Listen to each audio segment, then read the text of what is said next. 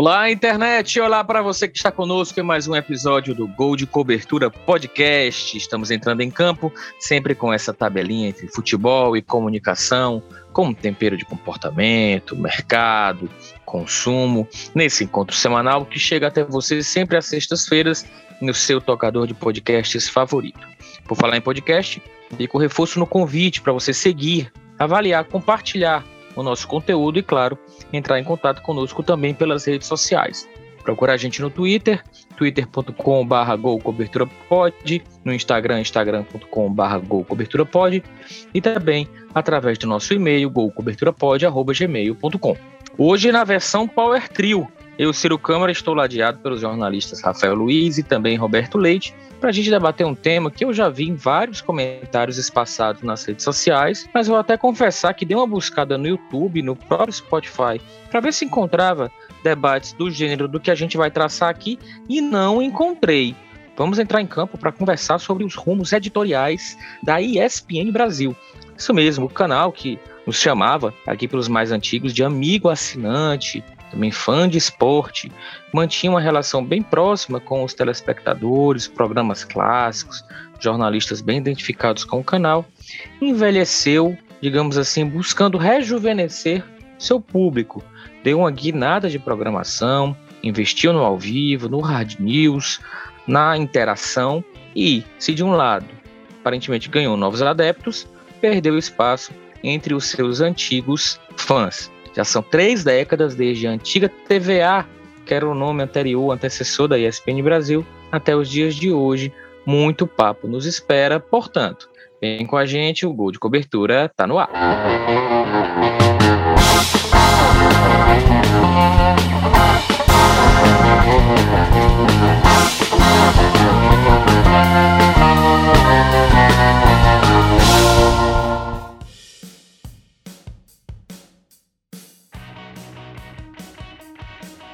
Primeiro de tudo, quero desejar um grande 2022, um feliz ano novo para todo mundo que está aqui nessa barca do Gol de Cobertura. Estamos juntos aí para mais uma jornada, debatendo futebol, debatendo mídia. Eu espero que todos estejamos revigorados, nós aqui na bancada, eu com meus amigos, e vocês aí no player. Rafael, Bob Milk, mais um ano temos aí pela frente. E de antemão, quero saber de vocês qual a principal lembrança que cada um tem, o principal ponto que remete à ESPN Brasil, cada vez que vem a logo da emissora ou esse nome chega aos ouvidos de vocês, pessoal.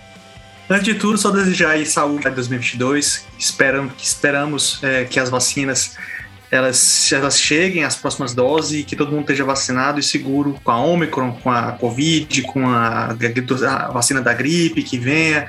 Inclusive, eu até me vacinei ontem e estou meio gripado quase que eu era mais uma, uma baixa, e aí o programa ia ter que ser apresentado só pelo Ciro e pelo Bob. Mas enfim, estou aqui. A minha principal lembrança da ESPN é o Futebol. Era um programa muito bom. Eu sinto muita saudade. Era para mim um programa que eu me identificava muito, inclusive de certa forma, junto com alguns outros produtos jornalísticos, como a revista Placar, foram grandes incentivadores para que eu tivesse feito jornalismo buscado trabalhar com jornalismo esportivo, né? E, na, você na verdade, foi... quando é, eu participei algumas vezes do programa, sendo entrevistado já na ESPN, era um programa que eu curtia muito e que, inclusive, acabava dando muito espaço para o, o, conteúdo que eu produzia, né?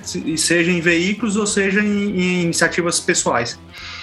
Eu sinto o, o, o, que, me, o que mais é, é, me traz a lembranças é o conteúdo mesmo, as, as matérias bem diferenciadas que a gente, que a gente sempre via na, na ESPN, porque uma coisa, uma coisa que eu acho no jornalismo é você olhar para o entorno bem isso. Eu lembro ali que até a Copa do Mundo 2014 isso era, isso era muito marcante na emissora.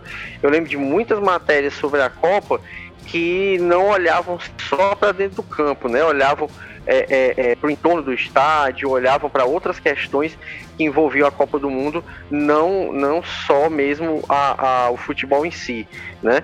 E das boas mesas redondas com comentários embasados, com é, é, principalmente ali com figuras como o Zé Trajano e companhia.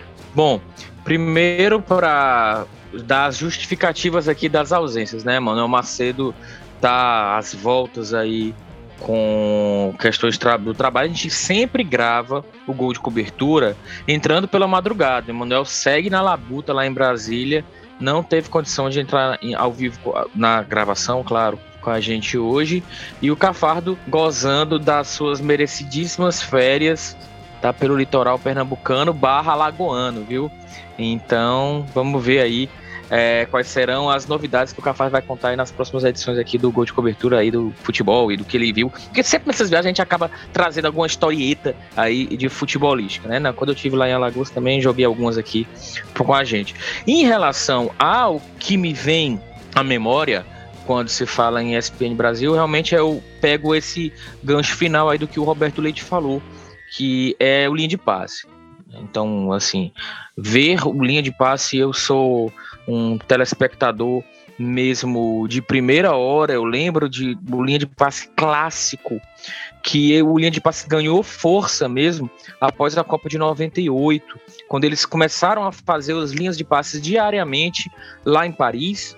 E o linha de passe contava com o Milton Leite, o Trajano, o Juca, o Tustão e também tinha umas participações muito especiais, inclusive Chico Buarque participava por vezes do linha de passe. O Casagrande chegou a, antes da Globo também é, comentar no linha de passe na, na Paulo César Vasconcelos, né? PVC, Paulo César vieram aí com o passar dos anos, o Armando Nogueira, enfim, é, que o Armando e o Trajano já faziam uma dobradinha ainda no cartão verde, na TV Cultura ao lado do Flávio Prado.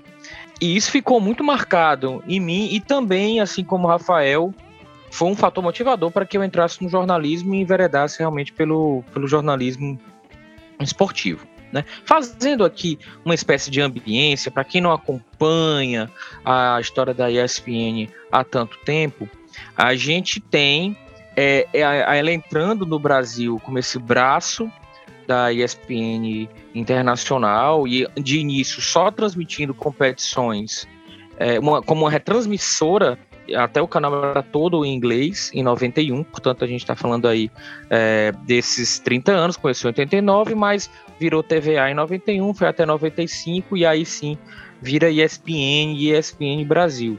E a gente tinha sob a batuta do José Trajano, um jornalista carioca já bem experimentado, já tinha passado durante muitos anos pelo Jornal do Brasil, pela, como eu falei, pela TV Cultura, e aí ele que era o diretor de jornalismo da ESPN e era um, um canal muito pautado por essas, esses, esses debates, grandes reportagens e sempre nesse quesito de direitos de transmissão ficou na, digamos assim, jogando como se fosse é, na sombra ali dos canais da Globo, da própria Globo e do Sport TV. Então, a ESPN nem sempre teve os direitos de transmissão das principais competições, por exemplo, Campeonato Brasileiro, nem sempre teve até das próprias Copas do Mundo e Olimpíadas, mas sempre se diferenciando pela qualidade do seu debate, da sua análise, não necessariamente da transmissão com o tempo, foi incorporando às suas transmissões um perfil muito voltado para o futebol internacional, em especial o futebol somente inglês, né, claramente, mas o alemão é bem tradicional na ESPN também, o espanhol também. E ultimamente a ESPN já a partir da fusão com a Fox vem já nessa fase que enveredou pelo hard news diminuiu, é, o, digamos assim, o número de telejornais, diminuiu essas. Que, na verdade, aumentou, mas diminuiu em qualidade mesmo os seus debates. Ela acabou tendo aí os direitos de transmissão da Copa Libertadores, tudo que é da Fox acabou sendo incorporado também para a ESPN, né?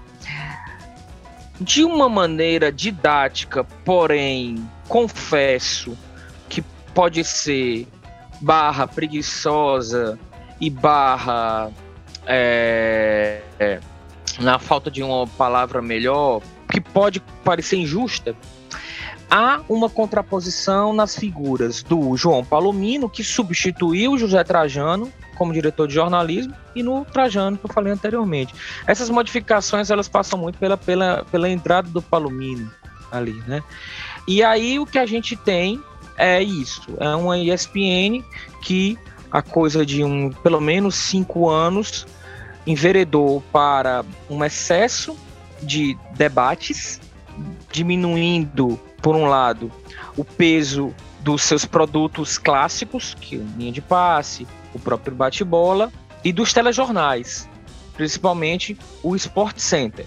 Em contrapartida, ficou muito forte na questão dos, futebol, dos esportes americanos, sobretudo NBA e NFL, que eles aqui são magnânimos mesmo no Brasil.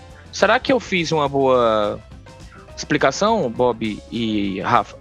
Vale até fazer um, um adendo, Ciro, nessa contextualização, que para quem não, quem não é de São Paulo, é, talvez não saiba, que a, a ESPN ela ocupa um prédio, né, que lá no, no bairro Sumaré, que ele foi da TV Tupi, que foi o primeiro canal do país, do, Chateaubriand, que era um grande magnata né, da, da virada do, da metade do século passado. E aí, no caso, quando a TV faliu, né, ela foi, o, a estrutura foi herdada pelo Silvio Santos.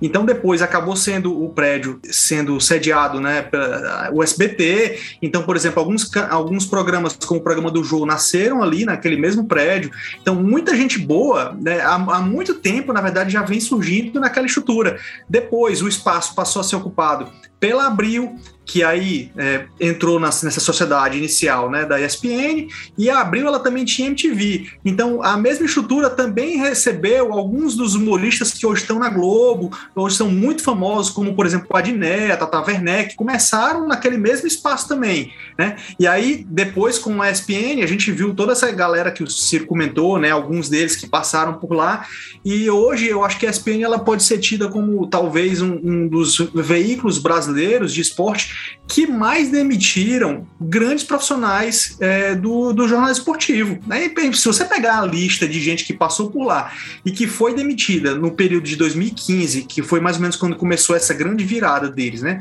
até 2019, os nomes que, que passaram por lá e você se toca, poxa, esse cara saiu de lá porque foi demitido, ele não saiu de lá porque foi opção dele. É impressionante como é que uma empresa opta por não ter Lúcio de Castro, o Elvídio Matos, o, o Volpe, que não era um repórter, mas era um grande narrador. Aí você coloca o próprio Trajano, né, que foi diretor, aí depois ele ficou só como comentarista, então saiu também. Aí depois teve um outro leva mais na frente, que teve o Juca Kifuri, o, o João Carlos Albuquerque, o Tirone, o Arnaldo Ribeiro, o Rafael Oliveira. Cara, a lista de gente que saiu da empresa porque foi demitida é impressionante. Então, assim, é, é uma nova uma opção, né? Há um novo tipo de conteúdo que passou a ser produzido nessa virada aí depois da Copa de 2014 e que a empresa abdicou desses grandes nomes, né? Então é, é no é. mínimo questionável. Dois é, pontos, né? Dois nomes assim, bem midiáticos e que saíram, mas aí no caso, não necessariamente demitidos. O, o PVC foi, foi, né, foi pinçado pelo, pela Globo, fatalmente recebendo mais, assim, questão pessoal dele. E o Mauro César, por uma imposição de que teria que ter exclusividade na atuação somente nos canais da Disney e não nas redes sociais. E Mauro tem se tem enveredado bem por essa questão das redes sociais e tem um canal forte aí no YouTube, que é voltado sobretudo para o Flamengo, mas não chega a ser considerado um canal de clube. E, e para além disso, também tem bons profissionais ou que permanecem na ESPN, ou que eu gosto muito do Breler Pires, por exemplo, é, que permanecem lá na, na ESPN, mas não é coincidência essa lista que o Rafa que o Rafa coloca, né? Foi uma, uma mudança e que eu, eu tenho algumas pessoas com quem eu conversei para e a gente assim esse é um debate que nós temos há muitos anos, né? Porque nós de fato somos é, eu não queria que a gente fosse aqui muito viúva do Trajano, porque acho que seria injusto em, com, com, todas as circunstâncias. Mas nós temos essa vivência é, anterior e nós não concordamos, digamos assim, enquanto jornalistas e enquanto telespectadores, com, com o que eles colocaram. Mas conversando com algumas pessoas que ou passaram por lá ou têm vivência é, de mídia nacional para a produção desse programa, o que eu vejo, Rafa, é que aparentemente, comercialmente, não foi uma má mudança para a ESPN. Que a ESPN, ela não vinha, por isso que eu coloquei aqui na abertura, ela não vinha rejuvenescendo o seu público. Eu continuo considerando que a qualidade destoava, ela nunca teve um público maior do que o Sport TV, nunca teve um público a nível de rivalizar em qualquer faixa da sua programação, mesmo no seu supra-sumo, com uma TV aberta. Então, ela sempre tinha os diferenciais. E, na minha opinião, ela perdeu os diferenciais na medida em que ela relativizou esses seus diferenciais. Então, quando você tinha um bate-bola do meio-dia que ele era diferenciado, quando você coloca dois bate-bolas antes do meio-dia, você acaba perdendo a força dele. E aí você acaba perdendo a força a partir do momento que você tinha uma linha de passe, sobretudo que era às segundas-feiras, e você começou a ter linha de passe, inclusive às sextas-feiras, que é um, um horário pouquíssimo convidativo para o futebol. E em meio a tantos bate-bolas ao longo do dia, até o seu próprio telejornalismo, que o Sport Center à noite, acaba também perdendo força.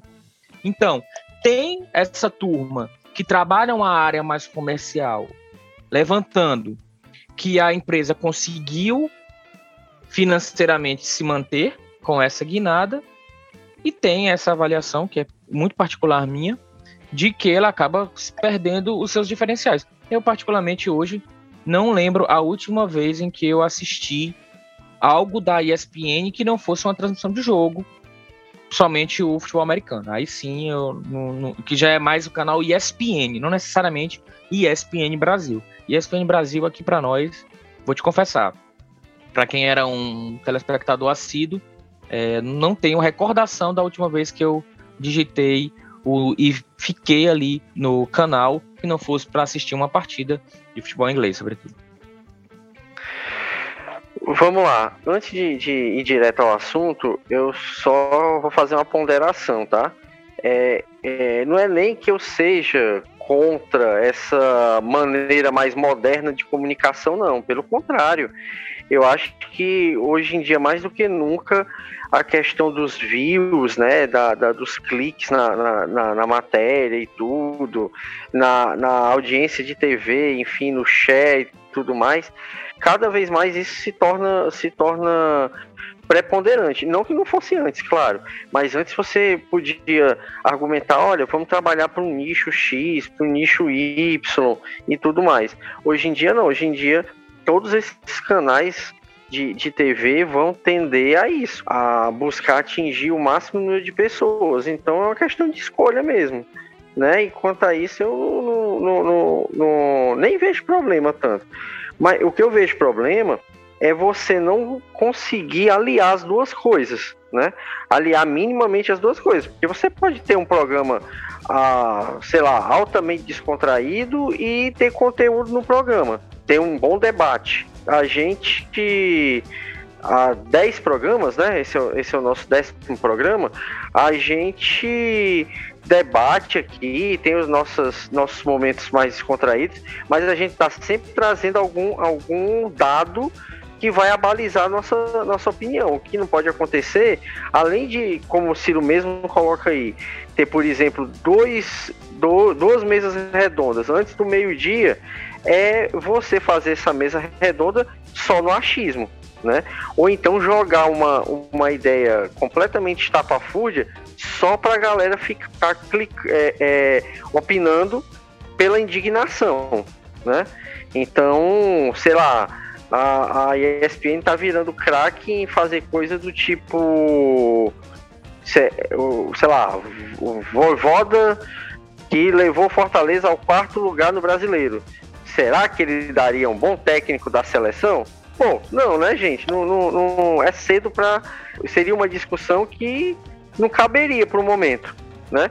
Mas você faz ou por falta mesmo do que, do que falar naquele momento, ou então só pelo clique, só pelo comentário na rede social, só para você dizer, olha aí, galera, tá vendo? Tá todo mundo assistindo a gente agora, né?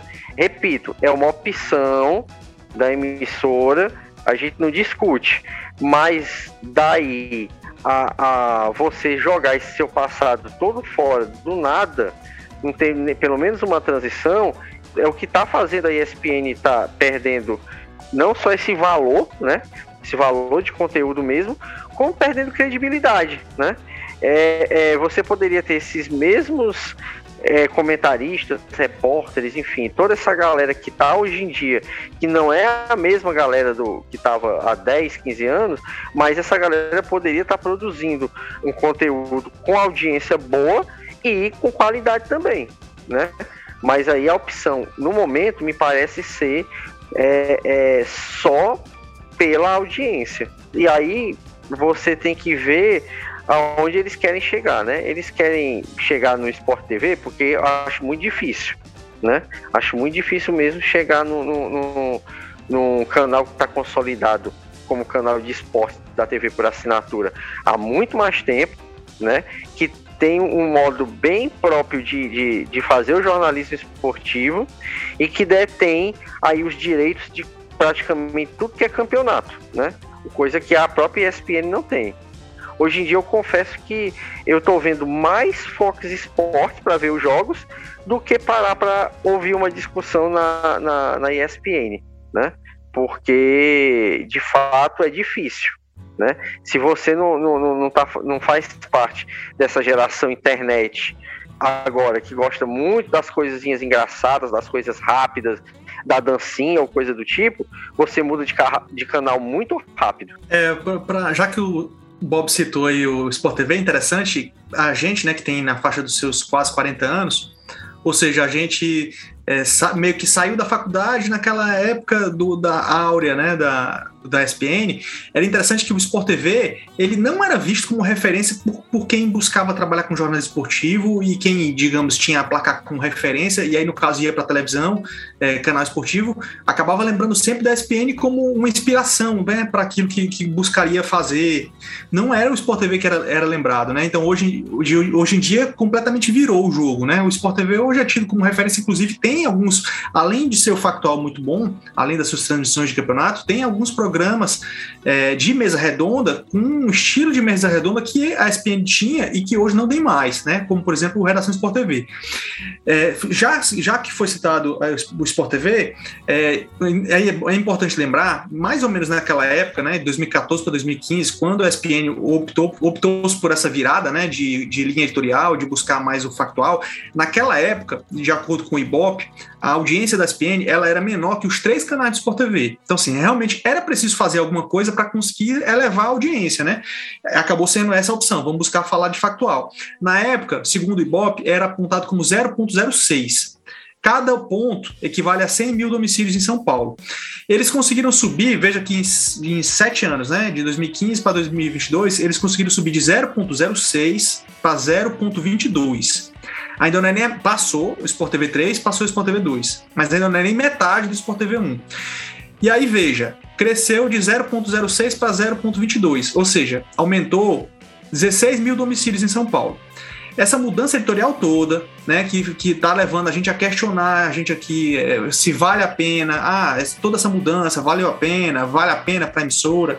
Bem, eles podem entender que valeu pela audiência. Hoje eles já estão no top 15, né, entre os canais mais vistos. Antes estava lá, lá na rabeira.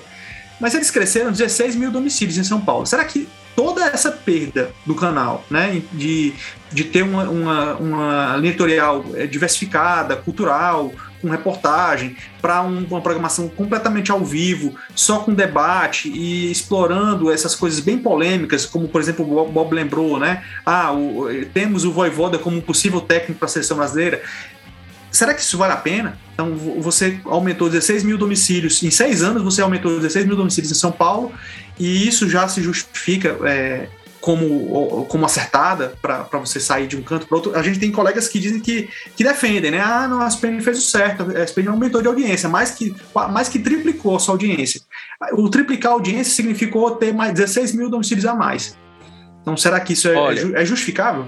É, Rafa, nesse caso da, da ESPN, eu entendo, mas não concordo. Agora, o que é fato é que eles conseguiram melhorar os parâmetros. A gente está falando de um mercado muito competitivo. Aquelas empresas não são canais segmentados, eles têm que falar para o maior público possível, tem que fazer com que realmente o produto atinja um público maior, porém, a, nós aqui não somos uma bolha. Né, nós, nós somos uma bolha. Nós. É, mas isso não quer dizer que a gente tenha que, que concordar e que a qualidade do produto tenha melhorado, e disso eu não abro mão, em relação à projeção que o produto ganhou. São escolhas, que essa coisa de ser um pouco mais interativo, até certo ponto jocoso, de ser um pouco mais superficial, como o Bob colocou, de ser um timing mais rápido nas, nas discussões, para o que está fazendo, uma coisa meio Gugu. Tá, tá rendendo isso, sustenta isso no, no, no ar. É, são algumas opções alternativas que a ESPN se apoiou recentemente e que se a gente vê um detrimento na qualidade do produto final, fatalmente tem se justificado, porque eles não têm arredado o pé. Não têm arredado o pé porque, na realidade, o que a gente percebe é um incremento ainda maior desse tipo de prática. Eu fico até curioso de saber quem é a audiência da ESPN hoje, sabe? Porque se a gente fizer assim, tudo bem, a gente fala, vai falar para nossa bolha, né? Mas se a gente buscar falar com a nossa bolha, então, e perguntar, ah, quem é que aqui é um fã da ESPN, adora a ESPN, e, e continua assistindo e tal, ou, que entrou agora um público novo, né? Ah, não assisti antes, passou a assistir agora. Cara, eu não consegui encontrar essas pessoas. Agora, se você gritar, meu amigo, aparece aqui. Quem era muito fã da SPN, assistia sempre, não perdia um, um de passe, e aí, de cinco anos para cá, passou a não assistir mais. Hoje prefere assistir Netflix do que ligar na SPN. Vai chover de gente para poder falar, né? Eu, eu, fico até curioso. Quem é a pessoa que assiste esse tipo de conteúdo? Porque aquela mesma discussão que está ali presente pode estar de uma forma muito mais é, equilibrada, qualificada e, com, e de forma bem mais interessante se você for ver no Sport TV. Então, por que a pessoa continua assistindo a SPN se tem o conteúdo, tem aquela mesma discussão no Sport TV e ainda tem competições? Ou, de repente, indo lá para os canais do TNT Esportes, que tem também suas transmissões, que hoje a SPN não, não tem mais. Enfim, eu fico curioso de saber quem é a pessoa que continua assistindo ou que passou a assistir por causa dessa linha editorial nova, né? Aí tem um detalhe, viu, o, o, o Rafa? De repente, aí eu, eu tenho duas teorias para isso daí, né?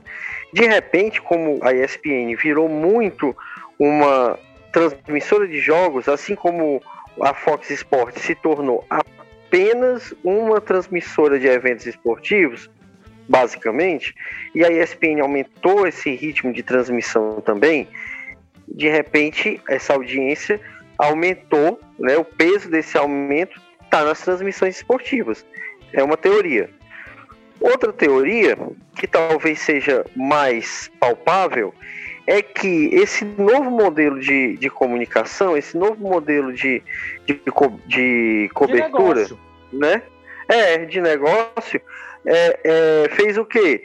Chamou o público que não está na nossa bolha, que não está na nossa faixa etária.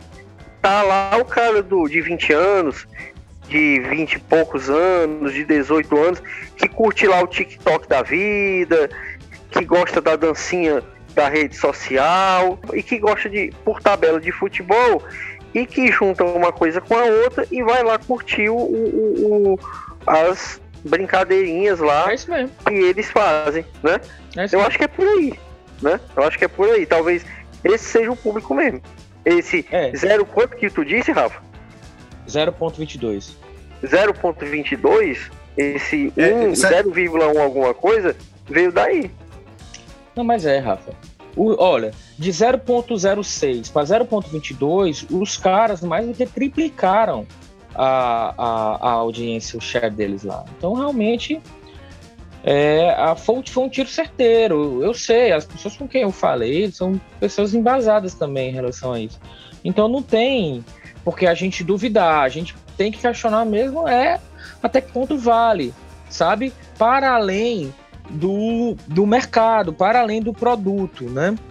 é, o, como o Bob fala que as transmissões acabam trazendo, o público traz também, Bob, entendeu? O, a fusão com a Fox acaba também fortalecendo é, os dois canais. Você tem dois canais, agora os dois focados, digamos assim, num, num, num produto só, né?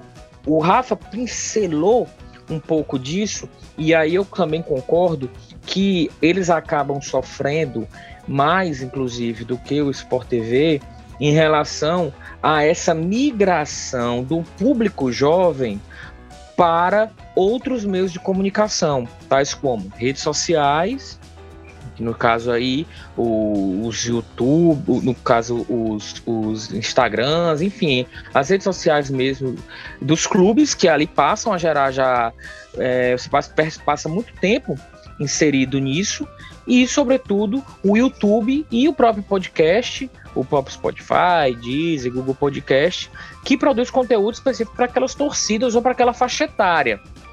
Então aí também vejo que por mais que eles tenham rejuvenescido o seu público, ainda acabam recebendo aí uma, digamos assim, uma grande facada nessa fatia que poderia migrar exclusivamente para esse novo perfil que eles vêm adotando. E aí, no caso, como rejuvenescem, mas não conseguem segurar a onda em virtude de todo o apelo, de toda a, a digamos assim, o fetiche que as redes sociais e os canais de clubes acabam desenvolvendo junto aos torcedores, perdem aí e perdem a turma viúva de Trajano, que é como eu estou batizando a gente aqui. E tem uma coisa, gente. Grande audiência não significa conteúdo qualificado, né? É, e aí você pode ter dois exemplos bem, bem claros. O primeiro exemplo, durante muito tempo os programas, os programas policiais não tinham nenhum freio, né? É, é, os programas policiais mostravam o que queriam mostrar, do jeito que queriam mostrar, não respeitavam nenhum tipo de, de, de normatização social, nem nada, né? Aí você precisa ter um Ministério Público chegando e dizendo, calma gente, o negócio não é bem desse jeito. E os programas policiais sempre foram programas de alta audiência, alta audiência mesmo. Pois é, sem contar, gente, que ainda tem o, hoje em dia muita TV que abdicou do, de, de fazer matéria mesmo nos telejornais, né? Para fazer o. colocar o repórter lá é, é, falando 10, 15 minutos sobre, sobre um, um assunto, muitas vezes se repetindo, né? Porque muitas vezes é, é, um factual, assim, uma coisa que aconteceu imediatamente enquanto ele estava na rua. Muitas vezes ele não tem ainda informações suficientes sobre aquilo dali e aquilo vira uma, um vem comigo, né? Que é uma herança dos programas policiais, né? Os programas policiais fazem, fazem até hoje isso muito, né?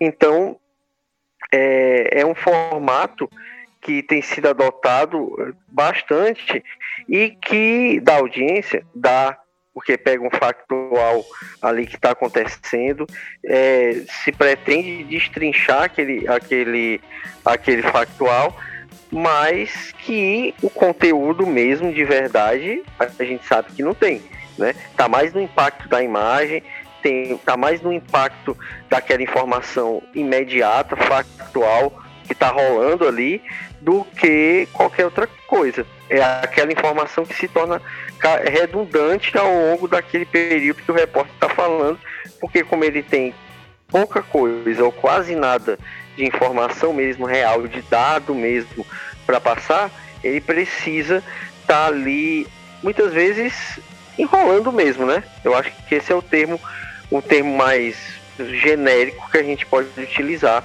para poder cumprir aquele tempo que ele está determinado para falar. Aí eu estou citando esses dois exemplos exatamente para isso. Uh, muita coisa que dá audiência não necessariamente tem conteúdo e informa, né? Mas novamente é a questão da opção. Você opta por um formato que no final do mês o acionista, o investidor, o patrocinador vai olhar aquele número bruto de audiência e vai dizer: Poxa vida, a gente está com tantos pontos no Ibope. Olha aí, vou continuar investindo aqui nesse, nesse programa ou nesse canal, enfim. Né? E, e para a nossa realidade hoje é, econômica do país, que não permite muitas aventuras, o investidor não vai pensar duas vezes em aceitar um formato desse, é um formato como esse que a gente está dizendo que privilegia muito mais o conteúdo. É, o Bob citou a questão dos telejornais que são feitos sem nenhuma matéria, que hoje está cada vez mais comum no, na questão do cotidiano, né, do jornalismo geral. É um, um, jornal, digamos, de uma, duas horas, não tem nenhuma matéria, ele é todo de vivo, né? É um repórter atrás do outro, é chamado pelo apresentador e ele dá uma notícia e ele fala aquilo que, que foi apurado por ele ou por um produtor, mas não tem uma matéria, né? No caso, ele, ele chama aquilo ao vivo. Eu até faço um paralelo, Bob, que eu acho isso mais parecido com rádio do que com aqueles programas policiais. Porque os programas policiais, apesar de serem feitos com Vem Comigo, ainda é uma matéria, ainda é editado e tudo mais. Esses telejornais que são de vivo, eles nem têm matéria, né? Não tem, não tem edição nenhuma. E aí, é, isso é bem parecido com esse modelo também, essa opção que foi dada na ESPN, que é você ter trocentos programas de mesa redonda, um atrás do outro, intercalados com, com um telejornal.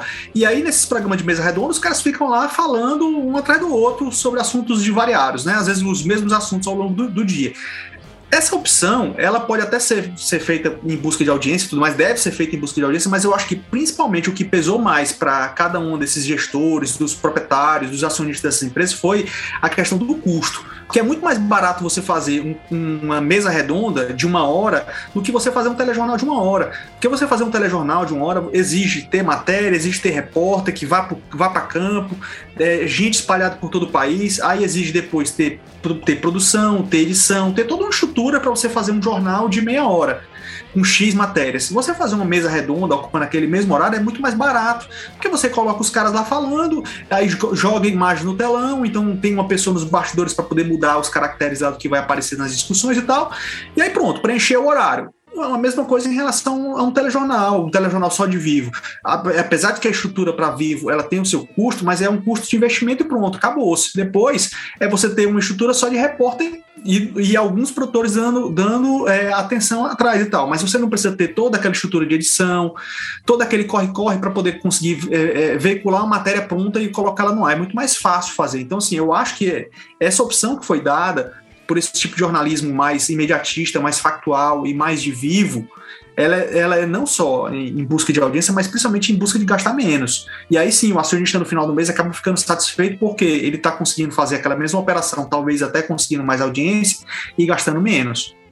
Olha, enquanto você estava falando, Bob, eu tava, dei uma zapeada aqui no, no YouTube para justamente me deu a curiosidade de ver os canais de YouTube mantidos pelos perfis dos, de alguns nomes vinculados ainda à ESPN, né? Repetindo o que eu citei logo ali no início do nosso episódio de hoje sobre o Mauro César, né? Que o Mauro César optou por seguir com o canal dele nas redes sociais, somente no YouTube, e não ter a exclusividade de trabalhar nos programas, nos canais da Disney. O Leonardo Bertozzi, por exemplo, o último vídeo dele postado foi há mais de um ano. O Gustavo Hoffman, há mais de um ano também. E interessante que os dos esportes americanos, eu vi aqui o Anthony Curti, que tem mais de 70 mil seguidores, que assim como o Leonardo Bertozzi também nessa faixa, o Hoffman 30 mil, e o Paulo Antunes, que é outro comentarista de, de NFL, sobretudo, tem 50 mil. E o, tanto o Curti quanto o Paulo Antunes seguem é, produzindo para o YouTube. Então, inclusive, o Kurt tem um podcast, né, que é o Pro Football, também acompanho, um site também, é ao lado do David Chodini. E, e eu acredito que os contratos, então, divirjam aí do, de quem é essencialmente futebol e de quem está na aba ainda dos esportes americanos, né? O Bob falou isso é só para realmente dar uma pincelada. O Bob falou sobre essa questão, mais uma vez, do produto, ESPN, né? Eu queria fazer aqui com vocês uma. Em, ainda enveredar um pouco mais sobre essa questão. Se a gente se colocando aqui no papel do jovem de 20 anos, 18, 17 anos, que é muito vinculado ao futebol internacional, será que não estaria sanando as nossas necessidades? Ou se a gente for do mercado sobretudo mais consumidor de publicidade, que é o mercado do Sudeste, mercado que tem uma averiguação maior do Ibope, que é São Paulo, será que não estaria contemplado, o Rafa? É, Ciro, a grande questão na realidade é se esse público de 20 anos, ele ainda é um público que vai se ligar em TV a, TV a cabo, né? Nos últimos anos, exatamente nesse ano, nessa, nesse mesmo período de decadência da SPN, foi um período de grande evasão de público, né? De, de assinantes, até pela questão da crise financeira que o Brasil passou a viver, né? De 2014 para cá e, e, fez com que muita gente deixasse de, assinar TV a cabo. E detalhe que a ESPN ela, é ela são, são, canais que eles não estão naquela linha básica, né? Na, na, naquela lista básica de canais. Normalmente nos, nos básicos estão o Sport TV, em alguns estão a Fox. A ESPN ela, ela tinha uma opção um pouquinho mais elitizada, né? Que você tinha que pagar um pouquinho mais em geral no, na, nas operadoras para você conseguir ter, ter esse canal. Então, assim, diante desse contexto todo, e do crescimento que teve da, do YouTube e das plataformas mais digitais e de que esse público está muito mais vinculado à questão do seu celular e daquilo que aparece no computador do que de fato liga uma televisão, eu nem sei, sinceramente, se alguma opção for feita, ah, vamos falar de assunto X, vamos falar de assunto Y, ainda vai conseguir resgatar esse público para conseguir fazer com que ele fique assim em televisão. Então eu não sei se, sinceramente, ah, vamos deixar de falar sobre futebol nacional, vamos falar só sobre Barcelona, Real Madrid, Premier League, para ver se a gente segura a garotada e, e faz com que a gente é, é, mantenha audiência ou cresça audiência. Rapaz, o grande risco nisso aí é você perder o público ativo, que foi o que a SPN perdeu, e você talvez não conseguir de fato ter um público fiel que fique acompanhando a sua programação porque está gostando daquele conteúdo que está sendo veiculado. Por isso que assim, eu fico desconfiado se esse crescimento aí de 0.06 para 0.22 ele vai ser fidelizado. Vamos, a gente vai saber daqui a alguns anos se de fato esse crescimento foi só porque é gente que está passando e está vendo aquela discussão do momento, está vendo lá naqueles caracteres bem chamativos, ah, que o Voivoda vai ser o treinador da seleção brasileira, ele pode ser, e o cara fica fisgado em acompanhar aquilo ali. Mas se ele permanece permanece assistindo ao canal. Porque quando a SPN houve essa virada, eu até fiquei curioso e, e, e, por um primeiro momento fiquei ainda assistindo ao, à nova programação, ao que tinha de novo e esquecendo aquela parte cultural e de reportagem que eles tinham abandonado. Só que muito pouco tempo depois eu abandonei, abandonei completamente. Hoje eu mal assisto, eu não tenho paciência para ver aquelas discussões que eu já, já li, pelo qual eu já acompanhei na internet, sabe? Então, assim, voltando à, tua pergunta, eu não sei, sinceramente, se mudar uma editorial para só futebol internacional, se eu vou fisgar de fato gar, ah, garotos que talvez não tenham mais nenhum vínculo com o TV a cabo como a gente teve quando era jovem. Bob, já encaminhando aqui o finalmente dessa nossa discussão inicial, principal do episódio, se a gente, você, Bob, para quem não sabe, professor universitário, inclusive, professor de comunicação, então também tem uma vivência didática, tem esse distanciamento do produto e tal. Se a gente for falar assim de futuro da ESPN, o que é que você avalia, na sua opinião, o que, é que a ESPN pode seguir investindo, pode dar uma revigorada? Enfim, vendo a, o canal como um, um produto como um todo, né? Olha, é, é, um, é um exercício bem interessante, viu? Tentar fazer essa, essa projeção. Mas eu acho assim, que o que a gente pode pensar é que se essa fórmula não surtir efeito a médio prazo, muito provavelmente eles vão tentar primeiro de tudo, eu acho que, que o passar dos anos vai transformar a ESPN e Fox numa coisa só. Eu acho que esses canais todos, porque a ESPN tem o quê? Se você olhar na TV por assinatura, tem uns três canais, né? O Brasil, ESPN Extra, se não me engano, enfim. E a própria ESPN só, né? E a Fox são Fox 1 e 2, né? São cinco canais aí. Mesmo com essa triplo de audiência, digamos assim, agora, é, eles não vão segurar esse tanto de canal todo. Então, para começo de conversa, eu vejo que, sei lá, em cinco anos, talvez você não tenha ESPN e Fox Sports, mas tem uma coisa só. E aí eu não sei se vai permanecer o nome da Fox, se vai permanecer o nome da ESPN, ou se vai ter um outro nome que faça essa junção, né? E esse modelo que eles, que eles têm hoje em dia, eu acho que caminha muito mais para para um foco ou um diálogo maior com a internet, então trazer cada vez mais a internet para os programas, trazer de repente até discussões dos perfis do, do Instagram ou do Twitter para essas mesas redondas. Talvez seja uma forma de trazer esse público, Rafa, da, da, da internet, né? Esse público que, que de repente não, não se interesse mais por TV, né? Aí aquela coisa de falar a linguagem da TV.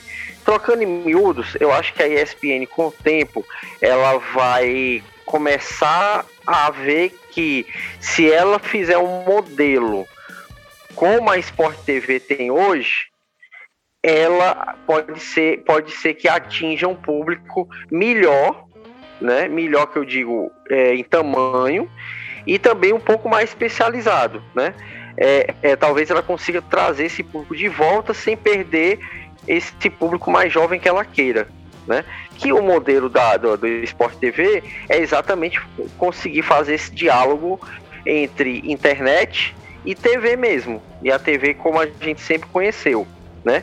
Então você pinça, você joga ali um, um, uma pesquisa rápida no Twitter e vai sentindo o calor do momento e vai puxando a discussão em cima das opiniões que estão sendo traçadas ali no Twitter, que o torcedor está colocando.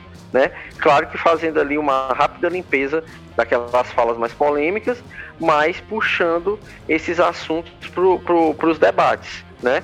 E a própria linguagem mesmo, uma linguagem mais youtuber, que eu acho que o, o não tem, né? A ESPN não tem essa linguagem, ela tenta ter, mas ela não tem. A linguagem dela é daquele tiozão que quer parecer descolado, mas que na, na, na prática mesmo não é, né? E a Sport TV já faz isso bem melhor. A, a, a, principalmente porque vez por, vez por outra não, né? É, é, é já está se tornando mais constante. Ela vai ela, ela pinça repórteres né, e editores do site do ge.com para poder comentar na TV, para poder é, é, colocar o factual para ser comentado. Então, você vai ter, por exemplo, o editor é, de Minas, do GE.com de Minas Gerais trazendo um balanço do dia é, de negociações de Galo, de América Mineiro e de Cruzeiro. Aí os caras vão debater em cima do conteúdo do site, né? Não diretamente em cima é, é, do conteúdo da matéria da TV, muito embora a matéria da TV seja vinculada também como complemento. Então, acho que com o passar do tempo, a ESPN vai buscar esse tipo de linguagem, esse tipo de abordagem também, e eu acho que vai ser urgente para ela, porque eu tenho para mim é, e aí eu vou concordar com o Rafa de que esse modelo ele não vai fidelizar durante muito tempo não. Rafa, partindo do pressuposto de que ela mantém é, essas transmissões, esses direitos de transmissão que a diferenciam hoje, né? Que ela herda da Fox, que ela herda da ESPN matriz no caso dos esportes americanos e também é, que ela já tem a tradição que no caso é da, do Campeonato Espanhol e da, do Alemão e da Premier League. O que, é que você acha, Rafa? Olha, eu tenho uma esperança de que a ESPN ela volte a, ela resgate um pouco da sua história passada, por exemplo, do que outras é, inspirações para a gente, como a placar, que essa aí para mim já morreu, infelizmente, e não tem mais nem como ser ressuscitada, não a SPN ainda tem, ainda tem sim, é, ainda dá esperança pra gente que um dia volte a ser um canal que, que, que busque a nossa audiência, que fidelize e segure a nossa audiência. Eu acho que jornalismo sem jornalismo não existe. Não dá para fazer um canal só com transmissão. E, e aí não dá para fazer um canal só com transmissão e com mesa redonda. Então, se eles quiserem voltar a ser a referência que eles foram já no passado, tem que voltar a investir em jornalismo. E não, e não é só aquele telejornal que, que fica repetindo matéria ao longo do dia com factual falando de jogo, mas sim resgatar aquele tipo de conteúdo que é, repercutia, que, que garantia é, é, referência e toda a reverência que a gente dava para eles. Então, no dia que eles voltarem a investir nisso e com nomes é, que, que consigam atender esse tipo de conteúdo que eles acabaram abrindo mão ao longo desses últimos anos, aí eu acredito que o canal volte a buscar a minha, a minha audiência de volta. Eu acho que, assim como a minha, a de muita gente que acabou abandonando o canal ao longo desses últimos 5, 6 anos. Bom, depois dessa fala do Rafa que jornalismo, não existe jornalismo, sem jornalismo realmente não tem muito o que acrescentar. Eu vou até ficar aqui é, só simplesmente assinando embaixo do que ele colocou mesmo. Então, assim, Pode parecer muito simplório, mas é isso mesmo, um canal de jornalismo, né? E aí realmente hoje tem enveredado por outros caminhos. A gente deixou aqui ao longo desse episódio do Gol de Cobertura a nossa reflexão, a nossa análise, tentando compreender os motivos que levaram a ESPN a essa guinada e, claro, deixando você aí de cara pro gol para fazer o, o seu entendimento, construir a sua narrativa em cima disso e dos nossos desejos de que a ESPN consiga encontrar, quem sabe, aí um, um, uma maneira de equilibrar o jornalismo com a produção de conteúdo e com o rejuvenescimento de marca e do seu público que a gente percebe que eles têm buscado. Bom, terminamos aqui a parte principal do nosso episódio de hoje e agora a gente vai seguir ainda conversando como tema agora de segundo plano da ESPN com os nossos causos jornalísticos.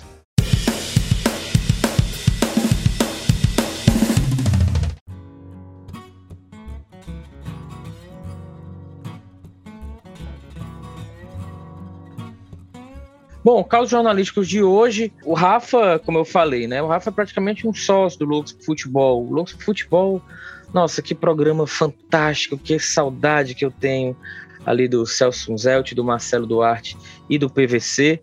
E o Rafa, lá que praticamente quando não pautava, estava lá participando de alguma maneira do programa através do Verminosos. Conta aí alguma história desse período, Rafa.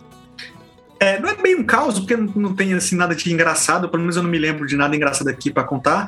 É, mas sobre o, o Loucos Futebol, é, hoje eu sou fãzaço do Redação Sport TV, tá? E, e veja que o Loucos Futebol, eles conseguiam fazer uma mesa redonda com, também com essa, essa é, é, ideia do, do, de surpreender, né? De não ser só uma falação atrás da outra. E eles só tinham matérias, né? eles tinham histórias, tinham, tinham um, um, conteúdo por trás, né? Além da, da conversa deles. Que durante um bom tempo o programa foi apresentado por eles três, né? E aí, algum, algumas vezes, o, o conteúdos que eu fiz no Verminoso, mesmo na época do Povo, inclusive eles chegaram a mandar um repórter lá na redação do Jornal Povo para poder fazer uma matéria sobre uma série de, de, reportagens que eu fiz que acabou depois, inclusive, inspirando o Verminoso, que era Verminoso por Bola, que era contando histórias de malucos, então os caras vieram lá para poder entrevistar, né, lá na redação do Povo. Mas eu, queria lembrar é, o episódio de 2013 que foi quando eles é, me levaram lá para São Paulo para poder participar do programa, porque toda semana eles tinham um convidado. E aí o convidado participava ao, ao longo do programa, opinava sobre os assuntos que estavam sendo debatidos ou apresentados no, no, no programa. Então, eles me levaram para poder contar histórias do Verminosos, algumas que eu tinha descoberto, algumas que eu já tinha mostrado. O site estava bem no comecinho, ainda, ainda não tinha completado nenhum ano ainda. E aí eles eu fui para lá e é interessante comparar né, 2013 com a nossa realidade que a gente tem hoje, né, 2022, muito por causa do pós-pandemia. Eu acho que nunca mais vão, vai ter um, é, um, investimento como aquele, né? Imagina você pegar um, um jornalista, levar um jornalista de Fortaleza para São Paulo, ele gasta com táxi, gasta com avião, gasta com hospedagem, e aí gasta para levar o cara depois para os estúdios para poder ele participar de um programa. Quando hoje a gente descobriu isso com a pandemia, dá para se resolver tranquilamente pelo, por uma, um programa de vídeo chamada, né? Então, assim, um programa como esse teria essa participação de um jornalista ou de um convidado tranquilamente pela internet, né? E aí você vê o investimento que se fazia. E aí pense, esse era só um único programa, então eles gastaram tudo isso, né, para que eu fosse para lá para poder gravar um programa de uma hora. Sendo que eles tinham uma programação de 10 horas por dia. Então, imagina o quanto se gastava, o quanto se investiu, o quanto o, tra o trabalho que devia dar nos bastidores, né? Não só para a questão da produção, mas também da logística para garantir que tudo isso funcionasse, para que eu chegasse na hora certa lá, tivesse disponível para poder gravar o programa, depois mandasse essa pessoa para casa, enfim. É, foi, foi bem interessante a experiência, foi, foi interessante conhecer eles. Naquele dia, o PVC não estava participando do programa, não lembro porquê, aí ele estava em alguma transmissão, não tinha voltado para São Paulo, e aí, às vezes, o Coringa era o Dudu Monsanto. E aí, naquele dia, ele foi um dos três que, que participou do programa. E aí foi bom, né? Foi um bop danado pro Verminosos, do, o site estava começando, e aí acabou ajudando a ele, ele conquistar um pouquinho mais de, de referência, né? Outras vezes depois o site acabou tendo é, repercussão de novo, seja eles falando de alguma matéria que eu veiculava, ou então entrevistando. Eles depois vieram para em 2014 para Fortaleza para fazer um tour por estádios. Aí eu fui o Cicerone E aí então fui entrevistado na matéria que era mostrando quais eram os estádios para além do Castelão, né, que havia em Fortaleza, uma das da Copa. Enfim, o Verminosa, como o Ciro fala, ele era um pouco é, um parceirão, quantas, né? Do, quantas do pautas você acha que eles. Quantas vezes eles citaram você ou o Verminosos no, no programa? Cara, eu não 10. lembro muitas. Eu sou super agradecido, inclusive, com o Marcelo Duarte. A gente sempre se fala. De vez em quando ele manda uns presentes para mim, sabe? Assim, quando ele se desfaz de camisa de futebol, de revista, figurinha, ele manda para mim. Eu, de Cara. vez em quando, eu tô sempre dando sugestão de pauta para ele. Cara, dia desse ele mandou para mim é, uma coleção de. Um, um bocado de figurinha de 2002, né? E aí eu não consegui completar o álbum todinho, só com essas figurinhas que ele mandou para mim repetida. Eu troquei algumas e tal, arrumei um álbum e consegui completar. O cara é um. Eu fico muito é, é, orgulhoso, né? Porque ele era uma inspiração para mim quando eu estava começando o jornalismo. E ele hoje é um Editor leitor. da placar, né? É, vale exatamente. Tá? Desde a placar, né? Eu, já, eu lembro uma matéria muito antiga quando nessa questão de investimentos, né? A placar mandou o cara para a Finlândia para poder contar a história do Santa Claus, o time do Papai Noel, né? Que eu já comentei aqui no episódio do Natal, aqui do nosso podcast. E aí mandou o cara para Finlândia para poder fazer uma matéria sobre o, o, o Santa Claus. E aí era realmente uma inspiração desde a época de placar, depois na televisão, e hoje eu digo que é um orgulho porque o cara ele é um leitor do Verminoso, e de certa forma eu posso considerar como um amigo, né? A gente vê quando tá trocando sugestão de pauta e tal, eu lá pro canal dele, para as coisas dele, para a rádio quando ele trabalhava, né, na Rádio Bandeirantes. E, e ele, ou então quando ele me sugere para eu fazer pro Verminoso. Maravilha. Olha, eu, o outro maluco lá, sobretudo, que é o, o Celso Zelt também, eu tenho até uma história rapidinha com o Celso Zelt. O Celso Zelt, ele inclusive é professor, ele é super atarefado, tem lá uma casa maluca que o Rafa já fez até matéria lá pro Verminoso, mostrando como é que é os cômodos, né, Rafa, dele lá para a biblioteca dele. Ele tem outra casa, basicamente, para só adequar lá o, a livraria dele, a biblioteca dele, num cômodo que ele considere o ideal. E eu estava fazendo uma pesquisa.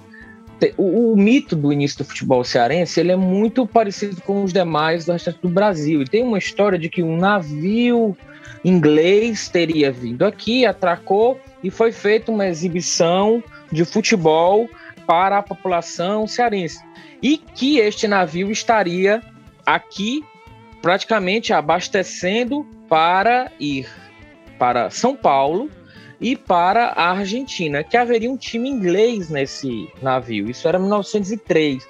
Essa história sempre me pareceu muito fantasiosa, porque a imprensa deveria ter registrado a participação de um time eminentemente inglês, um time de futebol, não um time formado por marujos aqui e que inclusive teria jogado em São Paulo e depois rumado para Buenos Aires. E aí eu recorri ao Celso Zelt, já sabendo que a probabilidade era minúscula. Inclusive eu constatei que nunca ouvi isso. A Maria Britânica me respondeu isso, inclusive. E aí, é para um livro que eu vou lançar, inclusive, esse ano, 2022. Aí, os, eu, eu questionei o Celso Zelt, Rafa, sobre isso.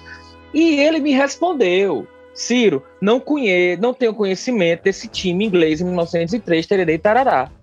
Ô, Celso, muito obrigado pela atenção. Troca de e-mail.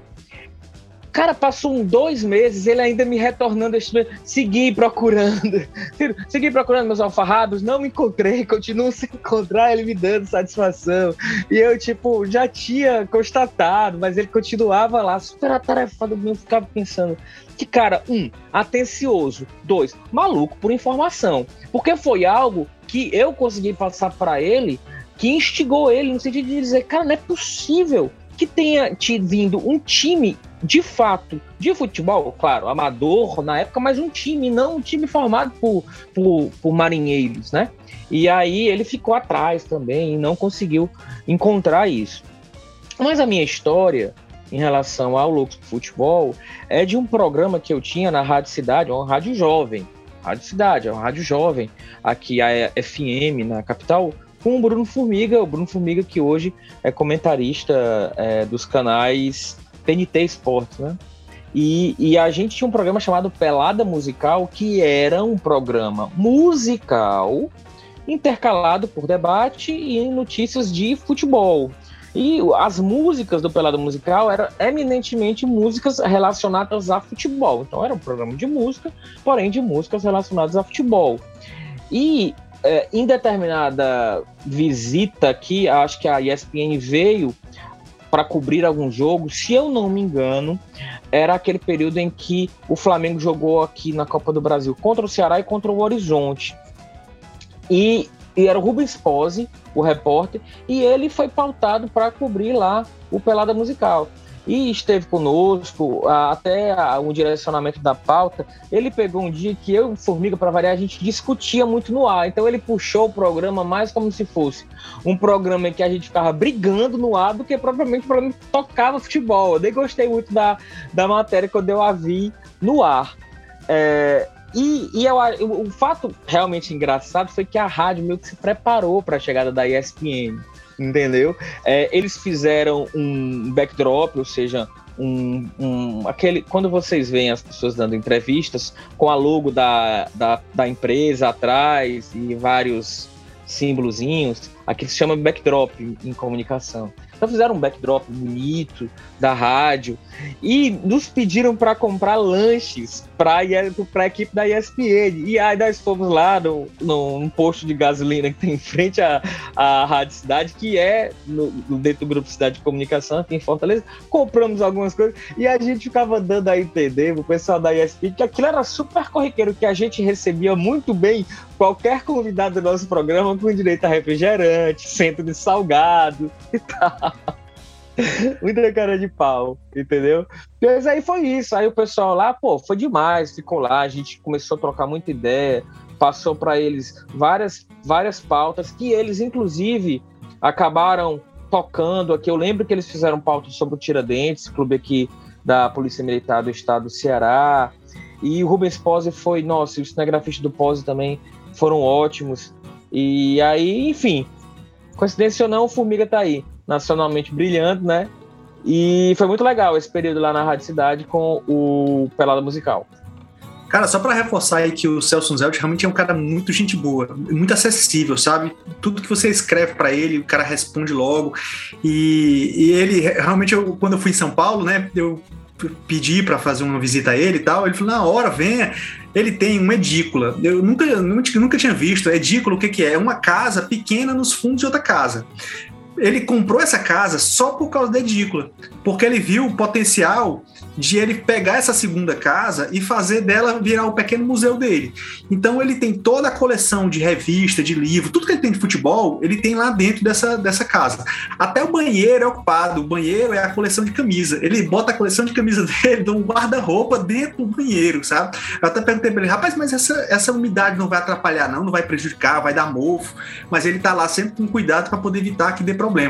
O cara tem tanta coisa nessa, nessa casa que ele chega, ele tem duas coleções completas da placar. Então, para ver como o cara é maluco. Ele não é suficientemente tem a primeira, mas ele não tem uma segunda. Tem muita coisa. É assim, é impressionante. É do, do chão ao teto de toda a casa ocupada por, por, por, estantes que ele fez, né? Que ele montou, que ele projetou bem direitinho para conseguir colocar as coleções de revista, de livro e de tudo. De, pense, o que você imaginar de futebol, de quinquilharia, de coleção tem espalhado nessa casa. Realmente foi uma experiência bem legal conhecer, e aí depois virou uma matéria também no site mostrando como é que é ali o verdadeiro Santo Grau, né? O Santo Grau do futebol é uma casa que tem em São Paulo que vale a pena visitar.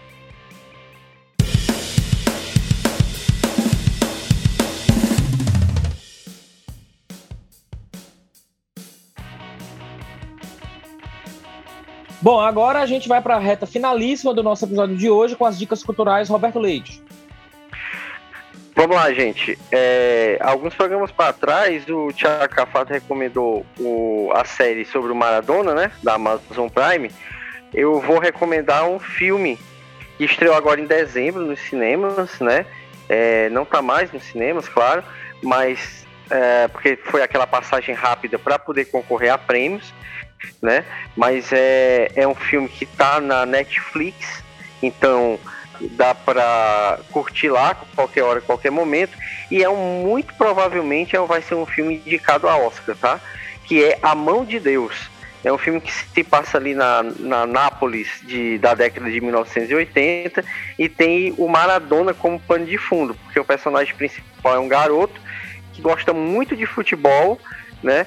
Inclusive, uma das melhores cenas do filme é, é sobre o, o jogo lá da, da, mão de Deus, né? A, a partida da Argentina com a Inglaterra. E ele tem que, enquanto vai se encantando com o futebol, tem que lidar ao mesmo tempo com todas as mudanças que é, pelas quais a família dele passa. É um filme bem interessante e a minha dica de hoje. Maravilha, vamos lá, Rafael Luiz. É, já que a gente está falando da ESPN, eu vou sugerir um documentário produzido pela ESPN é, americana, que é de uma série 30 for, é, 30 for 30, né? Que eles é, lançaram quando eles fizeram 30 anos. Então, eles geralmente vão atrás de grandes histórias do, do esporte e aí fazem todo um destrinchado, uma reportagem aprofundada, digamos, né? E aí, no caso, o primeiro de uma série de futebol foi o Hillsborough, que eles é, foram atrás de contar toda a história daquele, daquela tragédia que abalou o futebol inglês, né? Um tumulto que teve no estádio de Sheffield em 89, né, que matou quase 100 pessoas, feriu quase 800, todos os torcedores do Liverpool. Então eles vão lá, examinam a responsabilidade que a segurança teve, que foi falha. Então eles fazem todo um trabalho de investigativo e, e para mostrar, inclusive, que duas décadas depois a justiça ainda estava apurando as responsabilidades. Então, de vez em quando ele é resgatado na programação da SPN Brasil. Então, se de repente você tiver sorte, você pode conseguir assistir. Para mim, foi o melhor da série de futebol que teve dentro desse 30 por 30. Eu vou seguir essa mesma dica do Rafael e manter aqui a ESPN no nosso tema, agora também para minha dica cultural.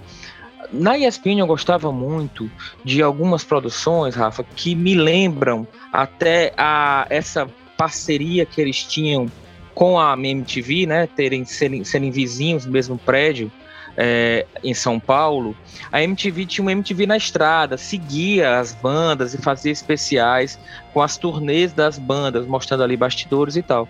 E quando o Guga, o Gustavo Kirten, foi é, teve aquele ano mágico de 2000 em que ele acabou se transformando em número um do mundo, também ganhando Roland Garros, o, a ESPN seguiu fez um programa especial sobre o Guga, né? Acho que era é, as pegadas do campeão, algo assim. E, e, a ESPN fez alguns produtos nesse sentido. E eu lembro bem desse do Guga, e ele está disponível no YouTube. Então, quem tiver interesse, fica aqui a minha dica, ver como eles conseguiram realmente entrar em toda a intimidade do Gustavo Kirten naquele momento mágico do esporte brasileiro, do tênis brasileiro.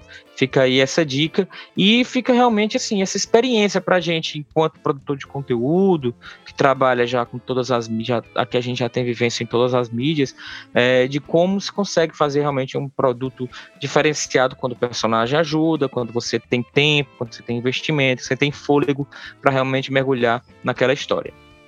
É isso final de mais um Gol de Cobertura Podcast. Valeu, Rafa. Valeu, Bob. Forte abraço aqui para os nossos ausentes de hoje, Manuel Macedo e Thiago Cafardo, também para o nosso editor Ivanildo Rodrigues e para você que está aí do outro lado acompanhando a gente, prestigiando a gente até o término de mais uma edição, nosso décimo gol de cobertura podcast. Gente, Forte abraço, quero mandar um abraço especial a todo mundo que eu ainda não tive condição de listar aqui e, e de realmente dar os retornos, quem nos procura pelas redes sociais, pelo e-mail.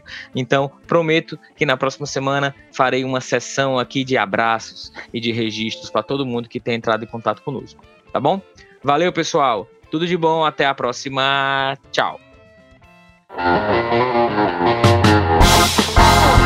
Thank you.